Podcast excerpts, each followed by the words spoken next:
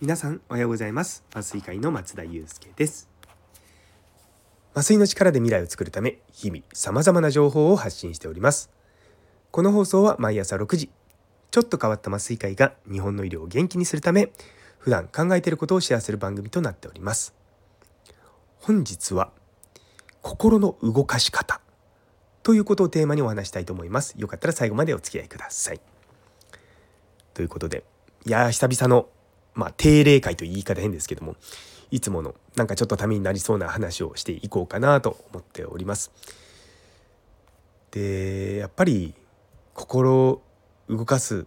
のって大事ですよねあのもちろん話をして相手の心を動かすことも大事なんですけれども何より自分の心が動くことってめちゃめちゃ重要なんですよ。ぱりそういった時にま涙を流したりとか怒ったりとかそういったことするっていうのはエネルギーが必要だしそういったものがなくなっていくとだんだんだんだん平坦になってきちゃうんですよね。だからあの映画とかねそういったもので涙を流すっていうことはまあ人間らしくいるためにはすごく重要なんじゃないかなと思ってます。で基本的に人間っていうのは、ま、感情で物事を決める生き物なんですよね。考える時は論理的に考えるんですよ。これはこうじゃないかとかこれはそんなことないよね。でも最後物事決める時って感情で決めるんですよ。で時にはこう論理性が破綻するような感じがあるんですけれども実はその論理の破綻っていうのをよくよく奥深く見てみると自分の感情の中ではあの理路整然としてたりとかするんですよね。なんで私自身こう自分が好きなものとかあの好きな映画も含めてですけども好きな体験とか、うん、どういったものに自分が心が躍るかなってことをいつも考えてます。やっぱり最近は新しいことにチャレンジすることですしで今年入ってから能をやったりとか、うん、やっぱあれはすごく自分にとってもいい経験でしたよね。あとはボイストレーニング、うん、そういったものを一つ一つこうね積み上げながらやっぱやっていくってことがまあ大事なのかなというふうに個人的には思ってます。でやっぱりその、まあ、自分のね普段やってる仕事っていうのは、まあ、酸化麻酔って言って、まあ、妊娠とか出産に関わる麻酔っていう領域なんですよ。なのでやはりやはり喜びがですねすごく多い職場ではあるんですよね。赤ちゃん生まれてきてねおめでとうございますって言えるのってあまりこう医療の中でないんですよ。うちの母親が唯一、まあ、ま僕にね勧めたのは産婦人科なんですね。まあ私は産婦人科にならなかったですけど。っていうのは産婦人科だけが、まあ、患者さんに対して「おめでとうございます」って言えるからよっていう話をしてて。そうな今はね酸化麻酔という形でちょっとまあ斜めからあのサポートするような形ではありますけれどもそういった診療に関わることができてですねまあ楽しくやってはおります。でまあそういった話をですねいろんなところでね話す中でやっぱりこう自分自身がどうやって生まれてきたのかって話も気になるじゃないですか。で私の母は40数年前にその当時あんまりまだやってなかった無痛分娩っていうのを選んで、まあ、私を産んだんですね。まあ、実際細かいこと言うと途中まで痛くなかったんだけれども途中で僕はちょっと苦しいサインを出してそしたら無痛分娩を止められて最後はちょっと痛みを感じながら産んだっていう話をしてましたでちなみにですね次男あの弟？あの年離れで弟いるんですけども弟の時も無痛分娩同じ施設でやって。で弟の時は気づいたらもう子宮口全開でつるっと生まれました。って話をしてました。なんかそういった話って今思えばうちの母親がすごく僕に何回もしてきたんですよ。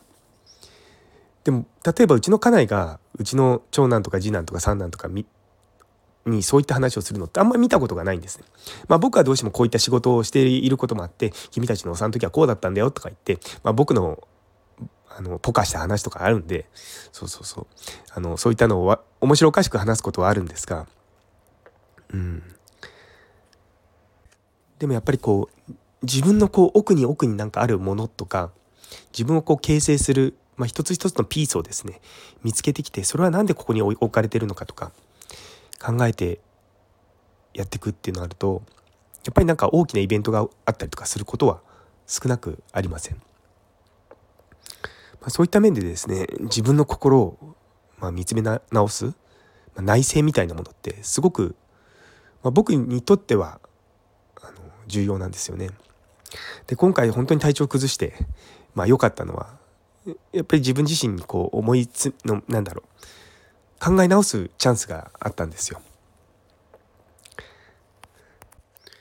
やっぱりこうまあ先週の、まあ、水曜日ぐらいから体調崩して、まあ、結局今も日曜日ですけどもほとんどまあ体調が、まあ、戻ってはきてるけれども仕事をできるほどではないと。でもその間ずっと仕事は止まってますが誰も困ってないんですよね。そうそんなもんなんですよ世の中って。あのちょっとその前に X が炎上したこともあってまあその時から僕ちょうど X あまり触らなくなってたのもあるんですけどもあれも何にも僕の実生活に影響してません。だからもうなんか一周回ってまあどうでもいいって言い方変ですけれども、まあ、好きなようにやっていくのが一番なんだろうなっていうふうに考えるようになりました。自分が忙しくしてるのは自分が忙しくなるのが好きだからだと思います。人から言わせるとねそこはちゃんとコントロールして忙しくないようにしなさいって言われるかもしれないけどもそうじゃなくてやっぱ僕はなんか目標に向かってとりあえず進むっていうことがある意味生きがいに近いところがあるんですよね。で仕事と生きがいが、まあ、もちろん一致してる僕みたいなタイプの人もいればそうじゃない人もいるしでもそれは本当にこれからどんどんどんどん多様化してっていいと思うんですよ。昔のだから昭和の頃っていうのは多分皆さんが100%仕事にコミットすることが自分の自己実現に向けたものだったんでしょうけれどもだんだんとそこからこうライフワークバランスっていうのが言われるようになって仕事とあのなんだプライベートのバランスを取ろうっていう話になりました。で実際2019年に働き方改革が始まってね一般の、ね、医療職以外ではそういったものが進んで今本当にね日本全体が混沌としてますよね。でもその中で経済が上向いてきてそうなってくるとみんなが会社から給料をもらうだけがね全てじゃないっていうのに少しずつ気づき出してると思うんですよ。でそういったものを積み上げながらどんどんどんどんいろんなことやっていくっていうのが、まあ、これからもっともっと増えていくと思うんですよね。医者と言っててもその副業が今までは他の病院とかクリニックとかで、まあ、診療を手伝うっていうのが当たり前だったのが、まあ、私たちがやってるようなコンサルティングをするとか人によってはブログを書くとか、まあ、そういったことにだんだんだんだんシフトしていく可能性はゼロじゃないです。でこれからねどんどんどんどん AI が発展してきてさらにね多分来年あたりは AGI とか出てくるんでしょうね。そうなってきた時にやっぱ最後に残ってくるのは人の心をどう動かすかっていう命題になるんじゃないかなというふうに思ってます。私自身ですね人の心をまあ読み解くのとかあのすごく苦手なタイプなんですね。まあ、きっとこうなんだろうなと思いつつもいくつかのパターンを考えてしまってどれなのか分かんないなだから結局僕からすると言ってくれないと分からないよってなっちゃうんですね。でもうちの家内とかに言わせるとそんなの言わなくても分かってほしいとかそんな口に出してることが本当は限とは限らないんだよとかね。そういったことも、まあ、少しずつ少しずつ もう今更ですけどね40過ぎて。もうすぐ44ですけども。そう。やっぱそういったことがありますので、まあ、そういうのをですねなんかこの数日特に風邪をひいて寝込んでた時にこう考えてたことですね。だから心を動かすためにどうするのかやっぱりそこに論理と感情とうまく使い分けて練り込んだりとかそういったことが必要なんじゃないかなと思っております。とはまあまあいろんなこと考えながらですねまあちょっとずつ前に進んでいこうかなと思っておりますので皆様引き続きどうぞよろしくお願いいたします。というところで、えー、最後まで聞いてくださってありがとうございます。今日という一日が皆様にとって素敵な一日になりますように。それではまた明日。あ、ちなみにですね、名前の読み上げは明日から再開しますので、ぜひ、あの、コメントとかいいねとかよろしくお願いいたします。